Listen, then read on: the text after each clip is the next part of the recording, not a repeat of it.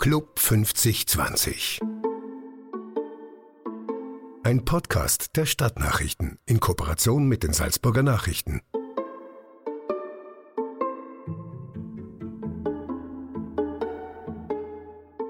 Die meisten Menschen würden Salzburg mit Sound of Music oder den Festspielen verbinden.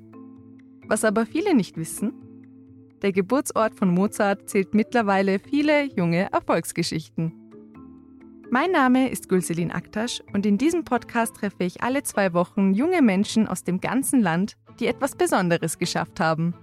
Im Blauen Salon im Domquartier in Salzburg verraten sie mir ihr Erfolgsgeheimnis und wie ihre Geschichte in Salzburg möglich wurde.